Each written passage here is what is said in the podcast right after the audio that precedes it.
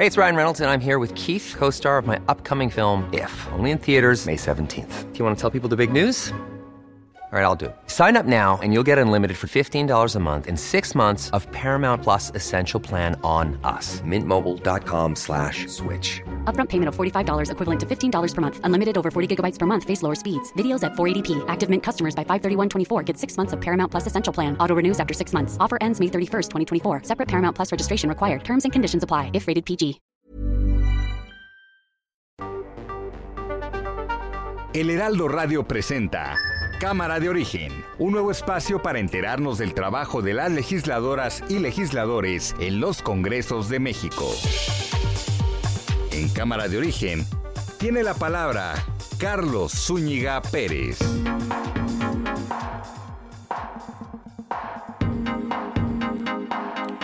Tal? Buenas tardes, gracias por acompañarnos en esta nueva emisión de Cámara de Origen. Les saluda Carlos Zúñiga Pérez. Durante la siguiente hora vamos a actualizar la información con especial énfasis en lo que está ocurriendo en el municipio de Zapopan, Jalisco, donde se ha montado un operativo por parte de fuerzas eh, federales en un residencial, residencial Parque Virreyes. Está llamando mucho la atención por parte de la prensa nacional lo que está ahí ocurriendo después de la detención de Rosalinda N., la esposa del Mencho, y el levantón, como se dice en el argot policiaco, el secuestro de dos elementos de la Marina. Le vamos a actualizar toda esta información, además de las entrevistas del día que tienen que ver con el quehacer legislativo. Arrancamos escuchando cómo va la información a esta hora del día. José Ramón Cosío, ministro en retiro de la Suprema Corte de Justicia. Eh, me parece que era mal, con toda franqueza, que se hiciera, fue un artículo tan burdo, metido desde mi punto de vista, eh, violando el procedimiento legislativo de última hora, con un traje a la medida para el ministro presidente por un lado y por otro lado para los consejeros de la judicatura que se nos olvida que fue o es mucho más grave porque son estos los funcionarios que tienen a su cargo el control, la disciplina de la función jurisdiccional. Bernardo Batis, integrante de la terna para ocupar cargo de ministro de la Suprema Corte. Van dos mujeres junto conmigo en la terna y creo que cualquiera de ellas podrá desempeñar el cargo muy bien, muy bien, porque están preparadas, son juristas y que pues yo voy como una opción para el Senado. Creo que de 11 ministros que hay, nada más hay tres mujeres, una más estaría muy bien, esa es mi opinión personal. Senador Ricardo Monreal. Nosotros no admitimos la calificación de la ministra. Es una grosera intromisión al poder legislativo. Ellos deben de hacer su trabajo, nosotros el nuestro. Y obviamente cuidamos nuestro trabajo. Pero deberían ellos cuidar mucho la corrupción de jueces y magistrados.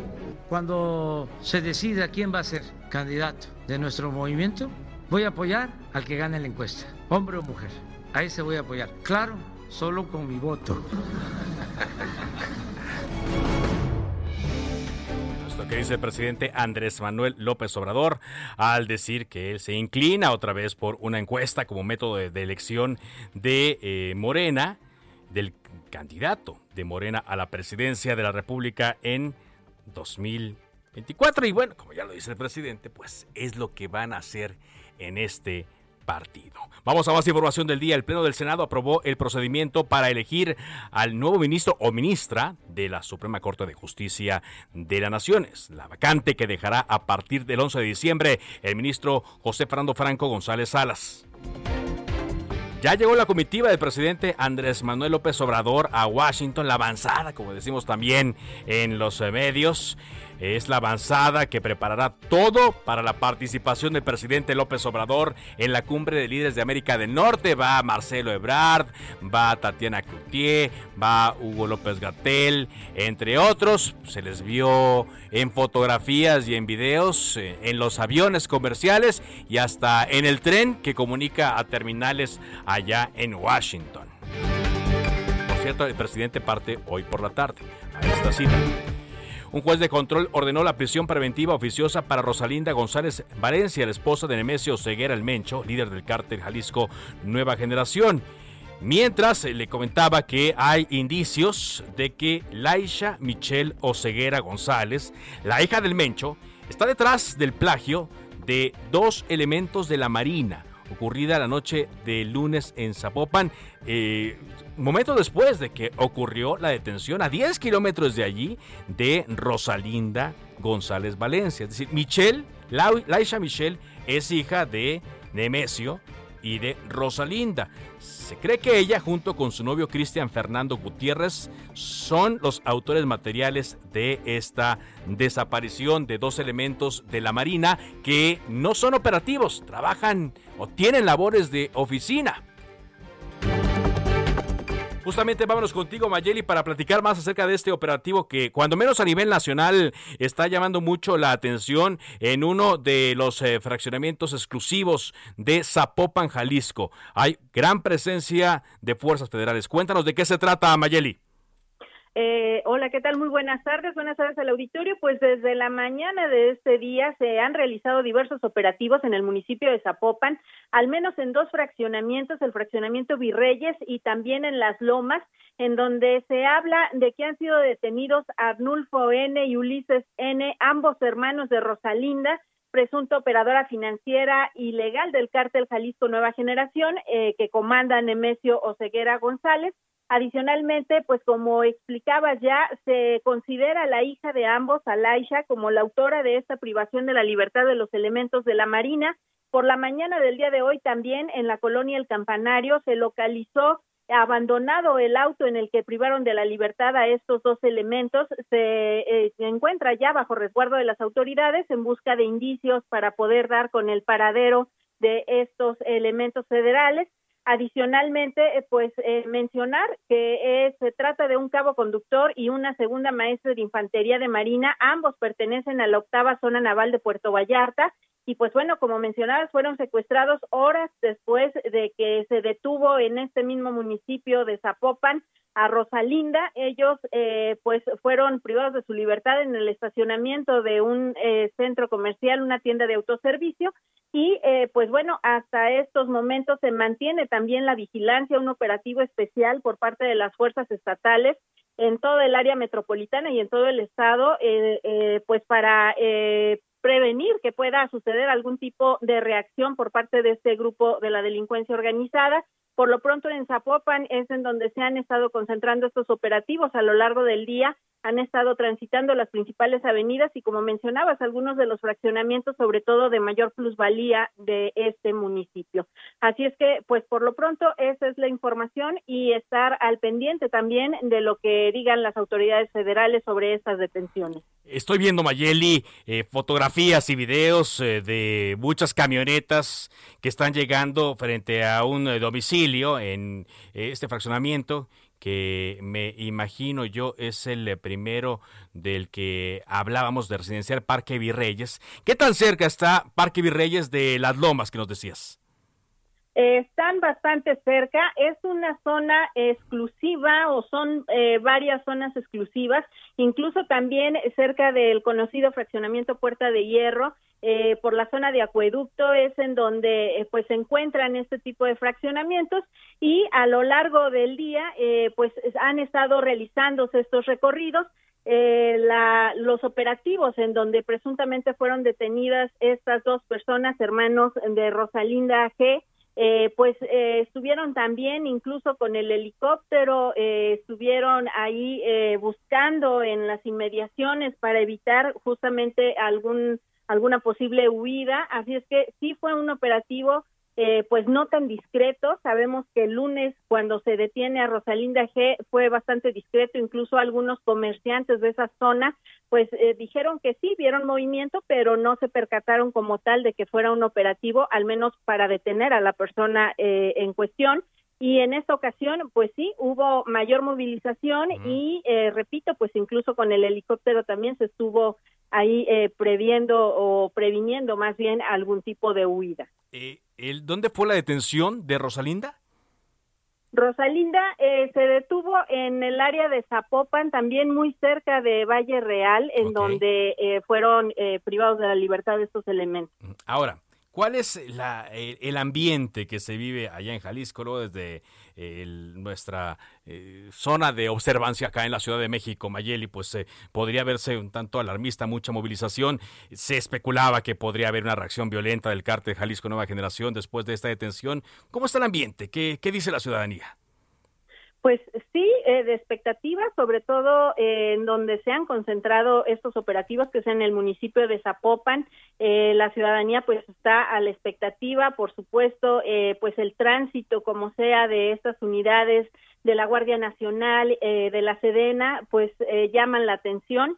Y por lo pronto, pues también el fiscal del Estado, Gerardo Octavio Solís Gómez, decía el día de ayer que se montó este operativo especial con todas las corporaciones de seguridad eh, municipales. También destacar que, bueno, él, él decía, no se enteraron de este operativo hasta que finalizó el operativo para detener a Rosalinda, hasta que la Sedena emitió el comunicado, es entonces que alertan las autoridades municipales y estatales para implementar el operativo de resguardo y de vigilancia en las calles de la zona metropolitana. Pues sí, aunque el fiscal también decía que pues no había una conexión entre eh, la desaparición el plagio de estos dos eh, elementos de la Marina con la detención de Rosalinda y ahora resulta que sí, de acuerdo a la información que comenzó a eh, circular desde anoche. Entonces, bueno, repitiendo la información que nos da Mayeli Mariscal desde eh, Jalisco, se habla ya de la detención de Arnulfo N y Ulises N, hermanos de Rosalinda, la esposa de El Mencho.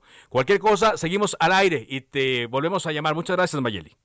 Claro que sí, estamos al pendiente. Bueno, importante, importante lo que se vaya a decir, lo que vaya a ocurrir por parte de eh, las autoridades y atentos a lo que ocurra. Recordemos que el cártel Jalisco Nueva Generación es quizá uno de los más violentos que hay en México, ya ha pues hecho eh, o ha tenido represalias contra autoridades civiles y militares por otros operativos Atentos a lo que ocurra en las siguientes horas en Jalisco y en otros estados.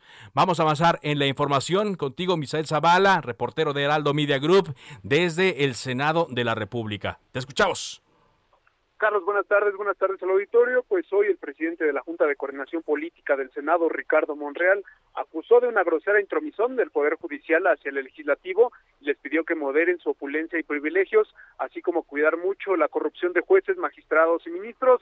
El senador morenista respondió duramente a la resolución que emitió ayer la Suprema Corte en la que declaró inconstitucional el aplazamiento del periodo del ministro presidente Arturo Saldívar, el cual fue avalado por el Senado de la República. Pero ¿qué te parece si escuchamos esta fuerte respuesta de Ricardo Monreal al Poder Judicial?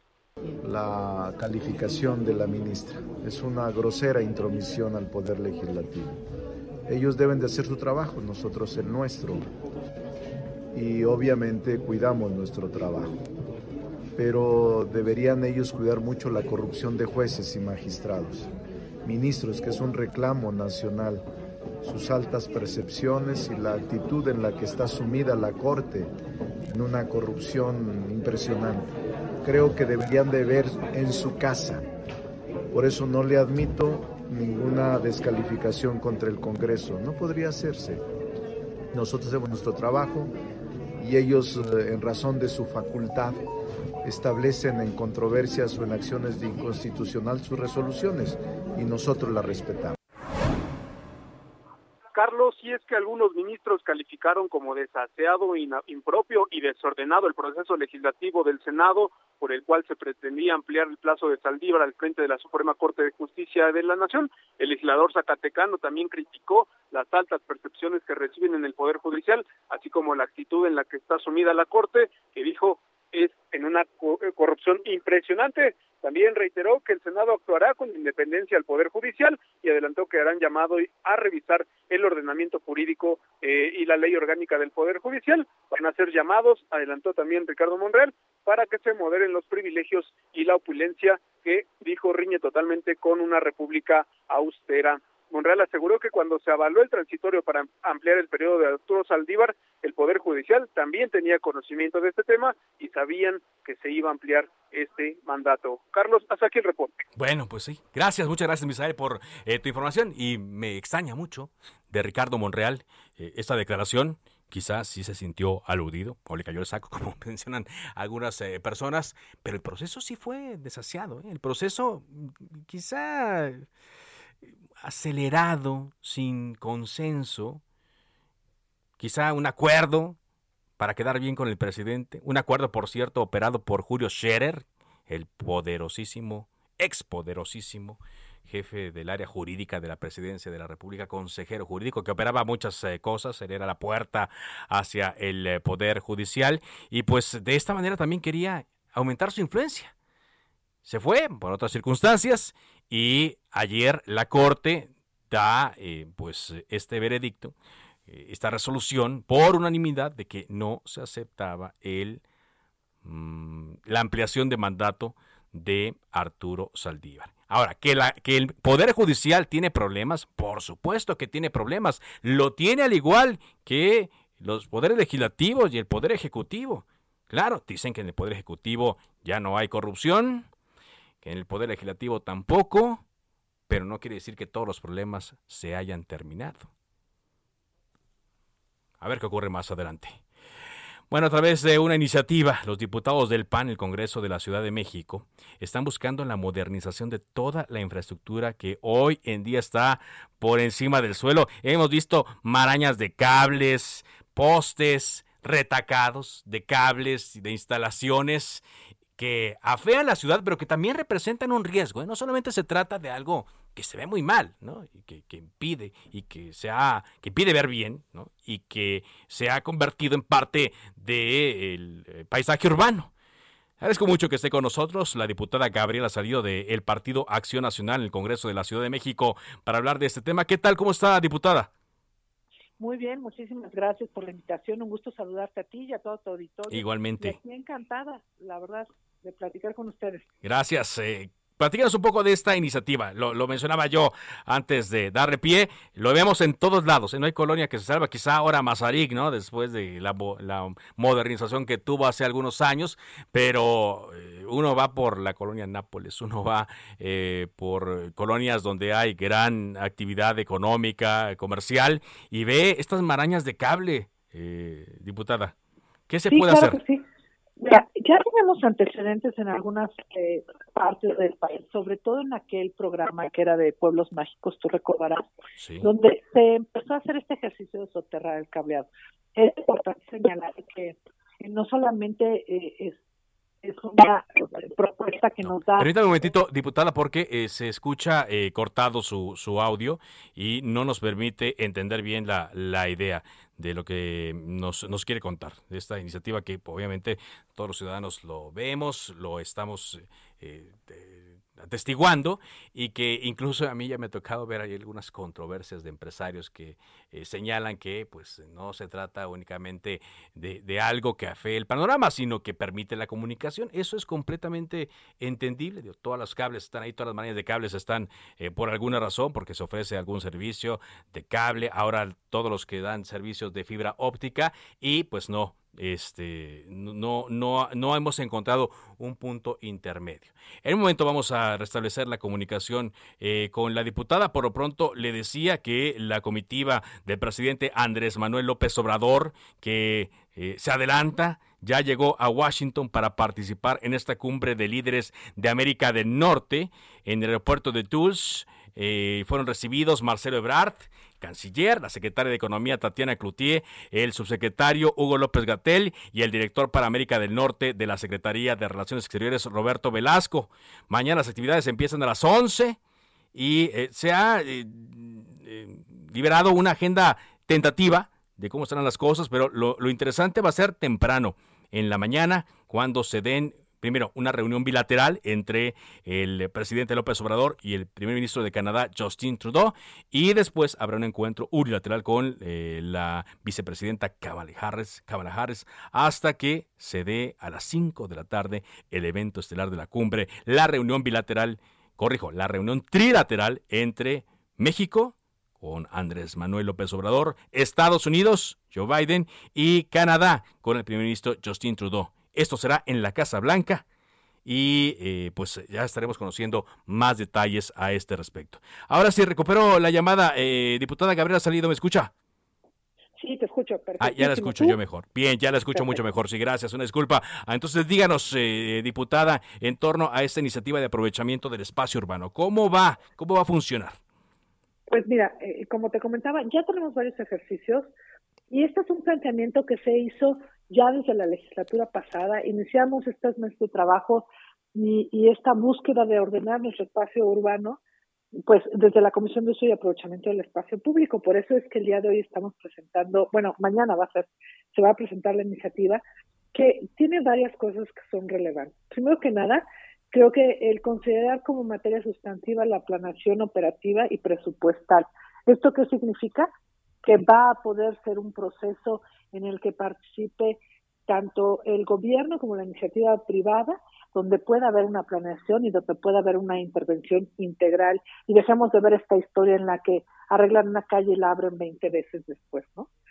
Y recogemos pues las inquietudes, eso también es importante, de, de todas las dependencias que participaron en la legislatura pasada, pero también de la iniciativa privada y de los vecinos. Creo que es una demanda muy sentida en la capital desde hace muchos años, la necesidad de ordenar y volver nuestro espacio urbano, urbano perdón, un medio armónico, ¿no? Un, digo, incide hasta en, hasta en nuestro estado de ánimo y hasta en la sensación de seguridad que tenemos, ¿no? Ahora, diputada, ¿va, a representar esto mucho mucha inversión? ¿Representaría esto, costaría mucho a los empresarios o al gobierno? Te voy a decir cuál es el planteamiento. No se pretende implosionar la ciudad de un día para otro, ¿no? En el que digamos, ah, vamos a soterrar y levantamos toda la ciudad y la volvemos a soterrar. No, en lo absoluto.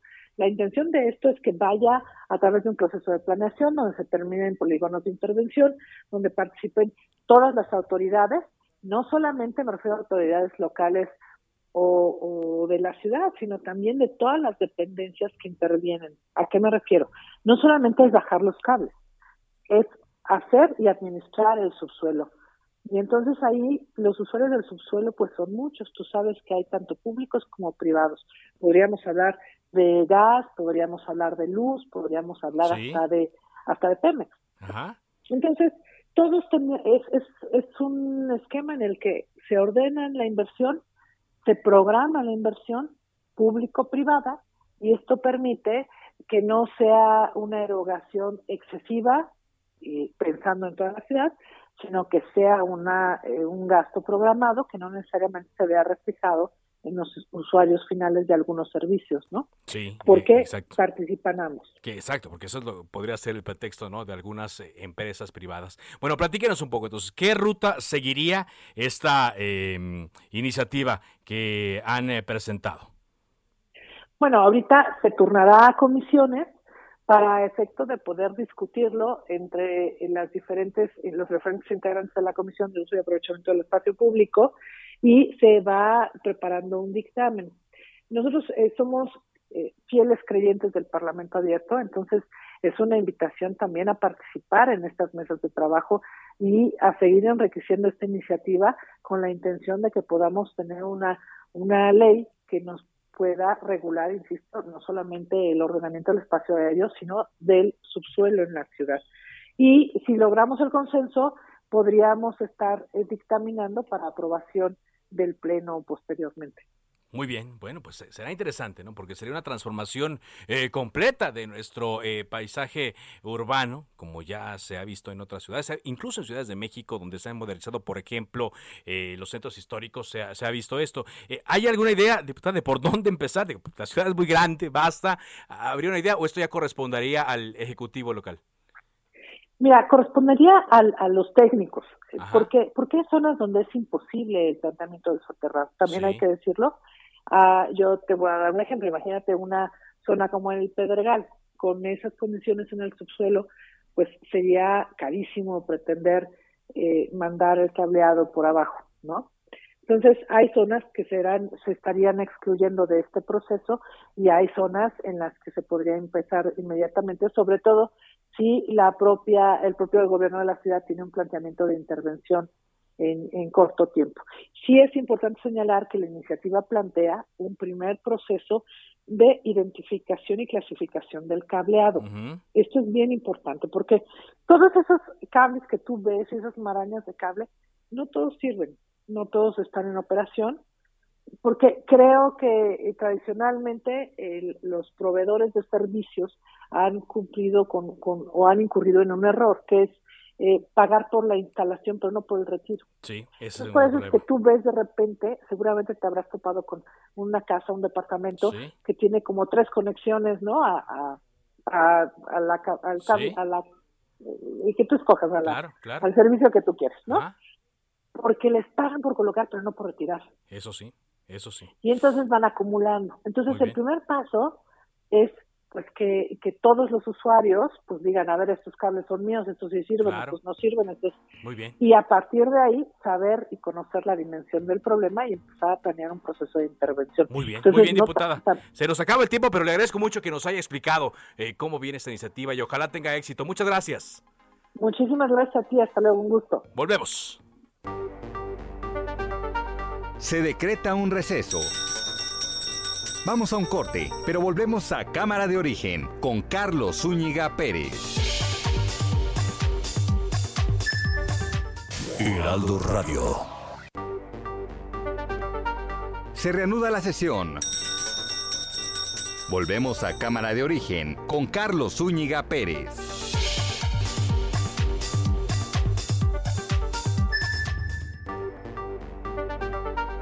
Contacte a Carlos Zúñiga Pérez en Twitter, Facebook e Instagram como arroba carloszup.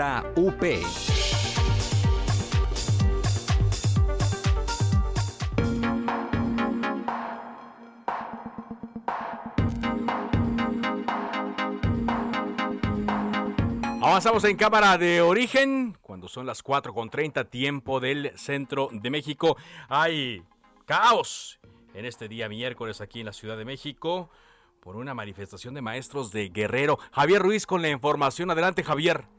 Hola Carlos, ¿qué tal? Excelente tarde, te saludo con gusto. Y como bien mencionas, aproximadamente 100 profesores de Guerrero que exigen que se les regularice pues sus plazas han salido a manifestarse. Desde la mañana pues estaban en la avenida Juárez y el paseo de la reforma, sin embargo pues al no darles una respuesta favorable decidieron pues ya prácticamente salir a caminar, incluso elementos de la Secretaría Ever catch yourself eating the same flavorless dinner three days in a row? Dreaming of something better? Well, HelloFresh is your guilt-free dream come true, baby. It's me, Kiki Palmer. Let's wake up those taste buds with hot, juicy pecan-crusted chicken or garlic butter shrimp scampi. Mm. Hello Fresh. Stop dreaming of all the delicious possibilities and dig in at HelloFresh.com.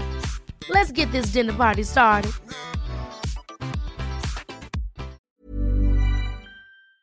Seguridad Ciudadana, pues eh, trataron de encapsularlos llegando a este punto de la Avenida Juárez.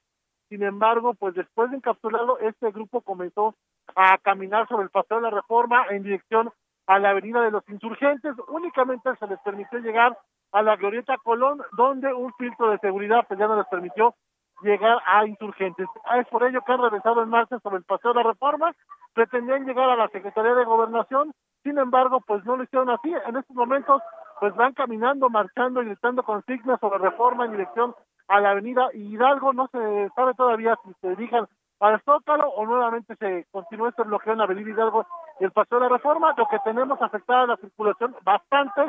En ambos carriles muchas personas también se detienen a ver qué es lo que sucede. Están provocando que el avance sea lento para llegar a insurgentes. El sentido opuesto, una vez que se deja atrás la avenida Bucareli, tenemos cosas para la circulación en dirección hacia la avenida Juárez. No está de más utilizar el eje central Lázaro Cárdenas, es la mejor opción para evitar esos contratiempos viales. De momento, Carlos, es el reporte que tenemos. Gracias, gracias por la información, Javier, y precaución a los automovilistas. Bueno, le hemos contado aquí en Cámara de Origen que una de las eh, dos modificaciones, de las únicas dos modificaciones que sufrió el presupuesto de egresos de la Federación, fue quitarle dinero al Instituto Nacional Electoral y al Poder Judicial. Ante ello, pues se pone en un predicamento al INE porque el dinero extra que solicitó fue para la realización de la consulta de revocación de mandato. Ojo, ¿eh? no rectificación, porque por ahí se han engañando ya a la población de que se trata de un ejercicio de rectificación. No, es revocación de mandato. Así está en la Constitución. Así está marcada. Y bueno, eh, el INE está viendo la manera de cómo, sí, poder llevar a cabo esta eh, consulta. Aunque aquí, pues ya hemos platicado que nadie está obligado a hacer algo para lo que no tiene dinero. Tan sencillo como eso. hay controversias, también si sacan dinero, pero eso de los fideicomisos que hablaron, de los que hablaron tanto el secretario de Gobernación, Adán Augusto López Hernández, como el presidente Andrés Manuel López Obrador, tomar dinero de los fideicomisos no es posible. ¿Qué fue lo que mencionaron el día de hoy en la sesión ordinaria del Consejo del INE sobre el presupuesto? Adelante, Lea Castillo, con tu reporte.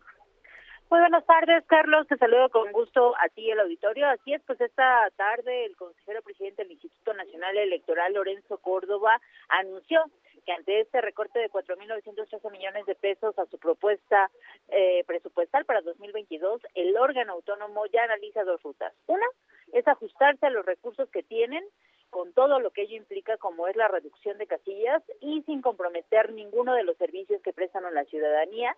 Y la segunda es que la Suprema Corte de Justicia de la Nación falla a favor de que les de que se les provea de los recursos necesarios para realizar la eventual revocación de mandato o también les permita violar la ley y que con los recursos que se les asignaron puedan reducir la instalación de casillas, que recordemos, de acuerdo a la ley, se establece que el instituto eh, deberá de hacer un despliegue eh, igual al de una elección federal, por lo cual se, se espera o se prevé sean instaladas 161 mil casillas eh, a lo largo de todo el país. Te comento que el consejero presidente insistió en que el INE cumplirá con su obligación de realizar esta consulta de revocación de mandato. Y desmintió a aquellas voces que han asegurado que el INE pues echará mano de los recursos que hay para otros servicios como es la credencial de elector e incluso señaló que tampoco se van a violar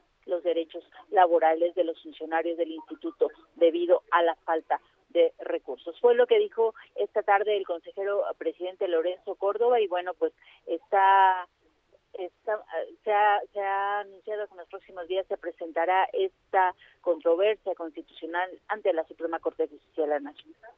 Gracias, gracias Celia por este reporte. Y lo que debemos considerar todos es que las controversias ante la Corte pues llevan su tiempo, ¿no? Y hay una fecha pactada para que se lleve a cabo la consulta popular de revocación de mandato, que no rectificación, como lo están promocionando algunos, es revocación de mandato y sería el eh, domingo 10 de abril, 10 de abril, segundo domingo de abril de 2022. Entonces, pues eh, si la Corte no resuelve, se pone en entredicho la realización de esta consulta popular de revocación de mandato. Por cierto, hemos estado recabando aquí en Cámara de Origen eh, las opiniones de los distintos grupos parlamentarios en torno al presupuesto que se aprobó. Bueno, debemos decir que Morena y sus aliados políticos, el Partido Verde y el Partido del Trabajo aprobaron eh, el domingo ya a primeras horas. Pero nos faltaba la de Movimiento Ciudadano, por eso le agradezco mucho a Mirza Flores, la vicecoordinadora del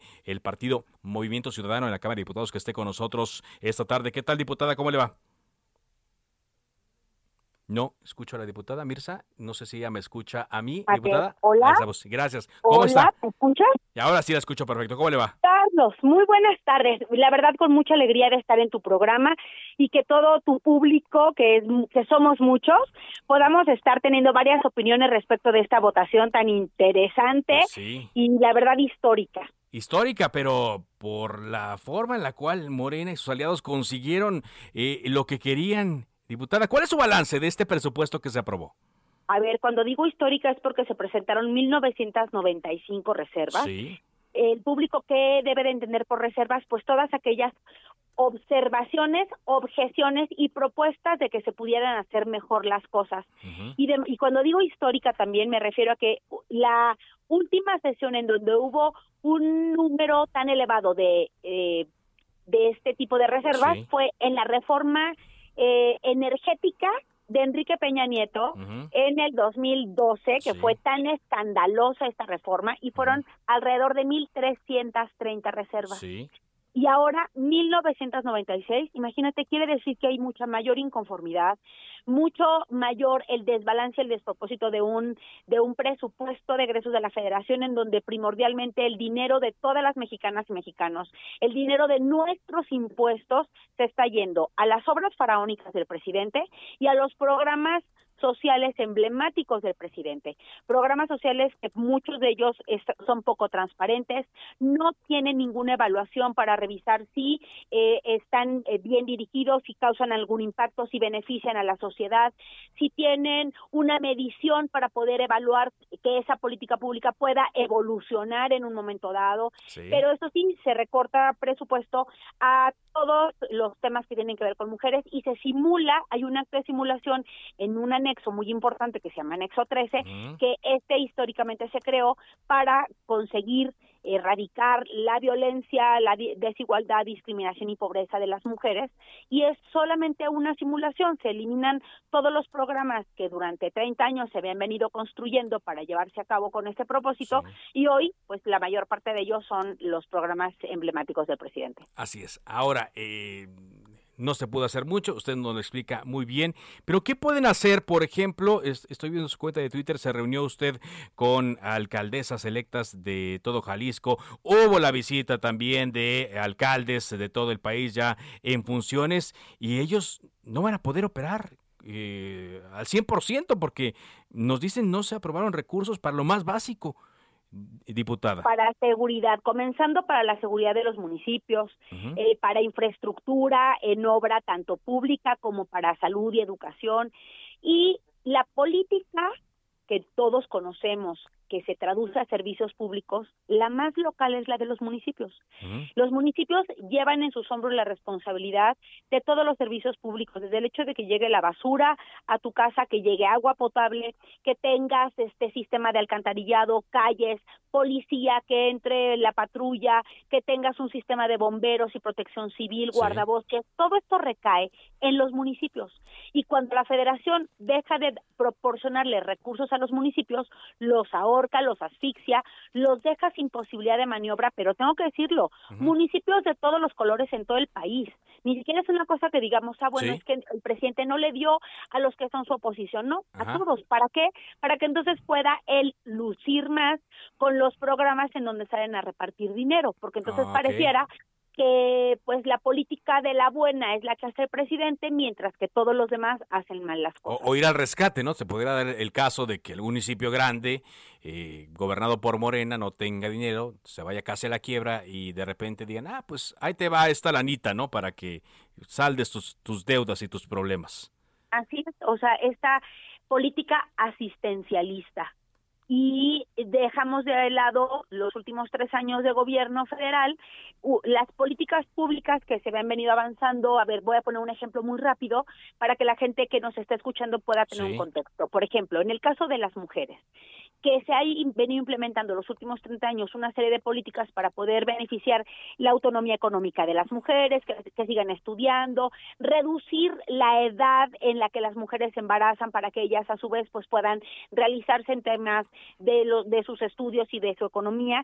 Para todo esto había una serie de políticas públicas de salud sexual y reproductiva, por un lado. Por el otro, escuelas de tiempo completo. Por el otro, estancias infantiles. Por el otro, apoyos e incentivos a las pequeñas empresarias o aquella que tenía su changarrito tenía una una una eh, programa en donde podía tener eh, un ingreso para eh, fortalecer su negocio. Las mujeres no queremos que nos regalen dinero, lo que queremos es que nos podamos fortalecer para que podamos salir adelante con recursos propios. No queremos nada regalado, queremos salir adelante por nuestros propios medios y que nuestros hijos vayan a escuelas dignas, que estén, en, que estén en espacios dignos, que tengan salud digna y todos estos programas se recortaron y no existen. Por otro lado, imagínate, se, se eliminan fideicomisos importantísimos que iban destinados a la seguridad de los municipios que también se eliminan. Entonces, lo que quiero decir es, están asfixiando la política pública local, la política pública de círculos virtuosos para que las mujeres y los hombres puedan tener un mayor desarrollo y desempeño en sus vidas personales. Y francamente nos preocupa porque todo lo que hablamos en la tribuna o en las comisiones, simple y sencillamente somos eh, escuchados más no atendidos. Hicimos mesas de Parlamento abierto, vinieron expertos, tampoco fueron atendidos, personas de la sociedad civil organizada tampoco fueron atendidos y ese es el resultado de lo que vemos ahora del presupuesto. Finalmente, diputada, estoy platicando con Mirza Flores, vicecoordinadora de los diputados de Movimiento Ciudadano en el Congreso. ¿Qué va a pasar en torno a la discusión de las grandes reformas? Es decir, con la postura del Movimiento Ciudadano, ¿se ratifica que van a ir en contra, por ejemplo, de la reforma eléctrica? Por supuesto, vamos en contra de esa reforma eléctrica que aparte tampoco está escuchando al resto de mexicanas y mexicanos que decimos otra cosa. En otras en otras administraciones, Carlos, hay que platicarlo. Pues sí, hemos sido oposición, pero en otros gobiernos había unas pequeñas victorias en el sentido de que éramos escuchados y la sociedad civil era escuchada, podíamos tener alguna incidencia, voz, presupuesto. En esta ocasión no. No hay pequeñas victorias para nadie más que para el gobierno federal. Y diputadas y diputados de Morena, PT y Verde Ecologista, que siempre digo que ni son verdes ni son ecologistas, lo único que han hecho es ser una oficial de parte de la presidencia de la República, en donde no hay capacidad ni de reflexión y otorgan el máximo poder que ellos tienen, que es el de representar a México, se lo regalan a la presidencia de la República cuando nosotros somos un poder y ese poder es el de la máxima representación y ellos en vez de usar ese poder pues lo obsequian a otro poder en donde pues la gente deja de tener voz. Le agradezco mucho que nos haya tomado esta comunicación. Muy amable, diputada. Carlos, gracias a ti me quedo a tus órdenes, nuestras redes sociales también a sus órdenes y cualquier cosa, pues estamos aquí para servir. Gracias a la diputada vicecoordinadora de Movimiento Ciudadano en la Cámara de Diputados, Mirza Flores, por esta entrevista. Bueno, vamos a seguir con temas eh, de la Cámara de Diputados porque eh, el PRD está presentando la fracción del PRD en la Cámara de Diputados una iniciativa de reforma a varias leyes que tienen que ver con nuestros símbolos patrios para pues que quede reglamentado el, queden reglamentadas las arengas que se dan durante el grito de independencia. ¿Por qué? Pues recordemos que hubo un poco de todo en estas eh, eh, fiestas patrias recientes. La cónsul de México en Estambul, le lanzó vivas a López Obrador, también Laida Sansores, también Clara Brugada, y de los que no nos enteramos porque no hubo videos. Está con nosotros la diputada perredista María Macarena Chávez, quien ya presentó una propuesta hoy en tribuna. ¿Qué tal, diputada? ¿Cómo le va? ¿Qué tal, Carlos? Muy buenas tardes. Gracias por, aquí. gracias por tomarnos esta llamada. Escuchándote el comentario. Al contrario, Carlos, con, mucho gusto. Ajá. Eh, como bien lo, lo estás comentando, hace unos, eh, pues ya horas que subí a tribuna, presenté esta iniciativa precisamente con lo que tú comentas, motivada por lo que sucedió este pasado 15 de septiembre, con una fecha tan esperada, esperada siempre por todos los mexicanos para gritar un viva México desde el corazón y que se convirtió pues en polémica, en disgusto, en asombro, el que este este grito pues se viera distorsionado, cambiado de acuerdo a pues al pensar de, de, cada eh, servidor público y bueno pues esta iniciativa va encaminada en el que los servidores públicos em, hagamos con responsabilidad y, y en nuestro grito de independencia respetando las líneas que que ahorita pues las estamos aquí suscribiendo y que quedan muy claro. Ajá, eh, entonces, ¿cómo, ¿cómo quedaría? ¿Cómo, cómo vendría eh, esta reforma? ¿Y qué sería lo básico que tendría que mencionar los eh, alcaldes, gobernadores y hasta el presidente? Me imagino que también estaría de, contemplado dentro de esta iniciativa, diputada. Sí, sí, sí. Bueno, pues viva primero el grito de mexicanos, ¿no? Y luego viva nuestra independencia, donde se hacen mención a nuestros héroes sin, sin hacer el cambio eh, viene Miguel Hidalgo, Allende, José Ortiz de Domínguez, José María Morelos y Pavón, Vicente Guerrero, y luego pues viene el Viva, donde se menciona del Estado o Viva del municipio en el que se encuentren, y luego se concluye con un Viva México en tres ocasiones, Viva México y Viva México.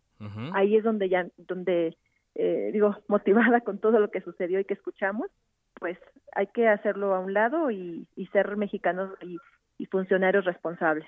Es decir, ya no escucharíamos tampoco lo de viva la fraternidad universal ni de los pueblos indígenas, nada, sino se tendría que, sí, exacto, se tendría que circunscribir a esto que usted nos menciona, a estas vivas, ¿no? Que son, que son, a ver, mexicanos empezando, son una, dos, tres, cuatro, cinco, seis, siete, ocho, nueve, diez, son diez vivas más los tres vivas México, nada más. Así es. Ajá.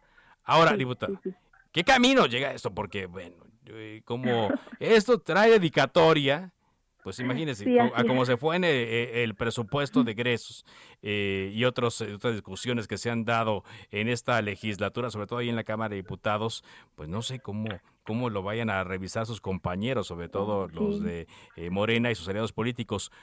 ¿Cómo, cómo, cuál es la ruta que tendría que seguir esta iniciativa? Sí, bueno, ahorita se turnó a, la Comisión de Gobernación para su estudio y, análisis y entiendo a otra a otra comisión que no no tengo de momento el dato, parece que son a dos.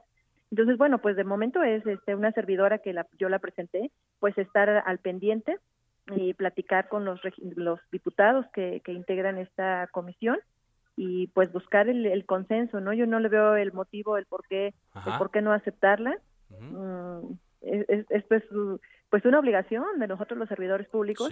Entonces, pues sería este, momento ahorita buscar que se apruebe esta iniciativa y después vendría una segunda parte donde sí tendríamos que ver cuál es la sanción para aquel funcionario público que no que no respete y no acate lo que estipula la propia ley. Ajá. E, esa, ah, es lo que le iba a preguntar. Por ahora, esta iniciativa que usted presenta solamente establece lo que se debería decir, no establece sanciones. No, no, no, no, no, no se puede establecer. Pero yo sí estoy pues muy echada para adelante con esto porque a mí también me, ha ocasionado mucho asombro las distorsiones.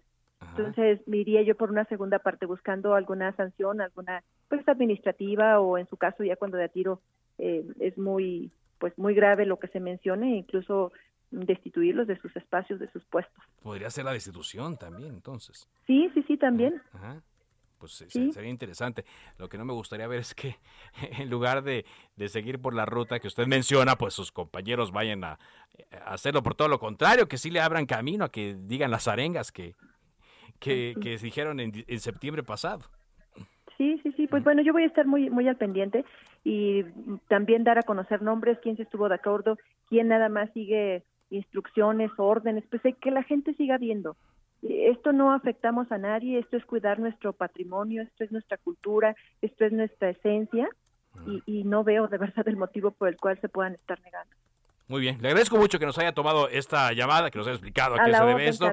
Y seguimos eh, el, proceso legislativo de esta iniciativa. Muchas gracias. Muchas gracias por la entrevista y si me permites un saludo a todo tu auditorio. Muchas gracias. Muchas gracias, diputada Macarena Chávez del Partido de la Revolución Democrática que presenta esta iniciativa. No les va a gustar, obviamente, no les va a gustar y eh, quizá la vayan a mandar allí a la congeladora. De todas formas, estamos atentos.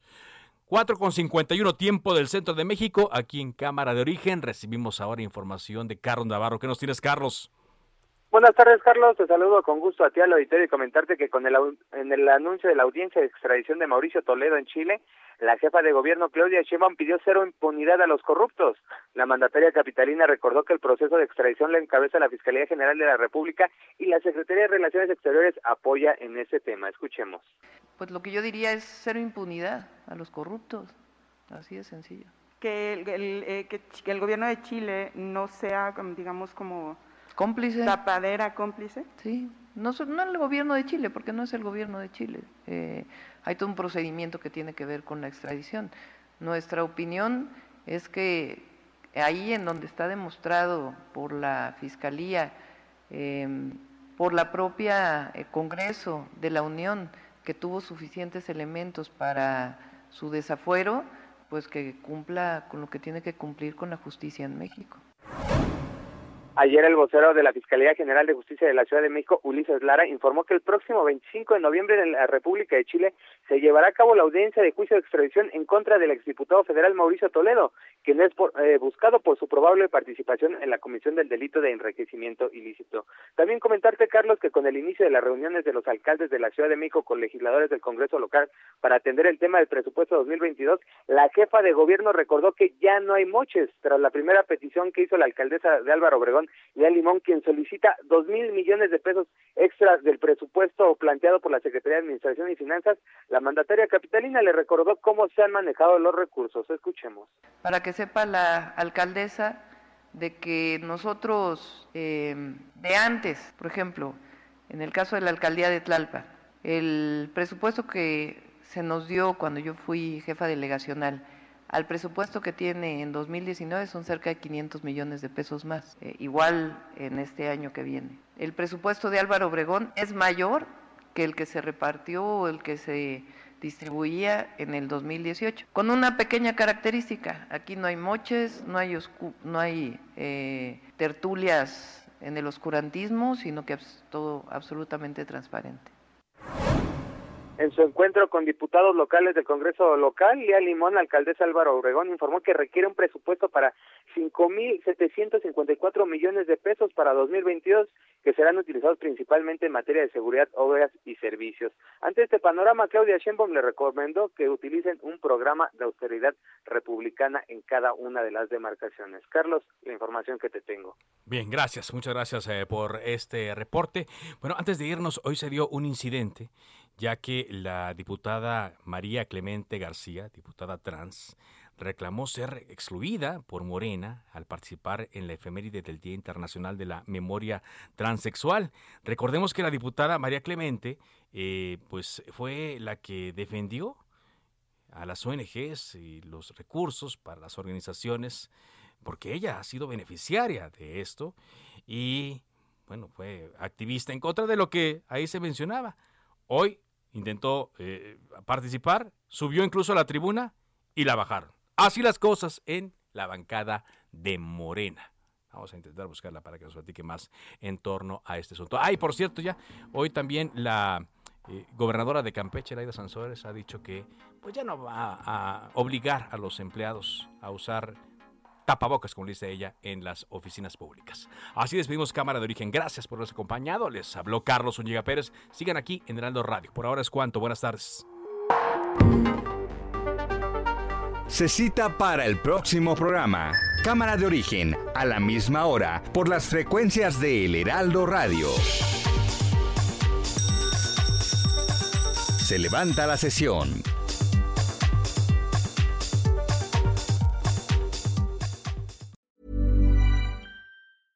Ever catch yourself eating the same flavorless dinner three days in a row? Dreaming of something better? Well, HelloFresh is your guilt-free dream come true, baby. It's me, Kiki Palmer. Let's wake up those taste buds with hot, juicy pecan-crusted chicken or garlic butter shrimp scampi. Mm. Hello Fresh. Stop dreaming of all the delicious possibilities and dig in at HelloFresh.com. Let's get this dinner party started.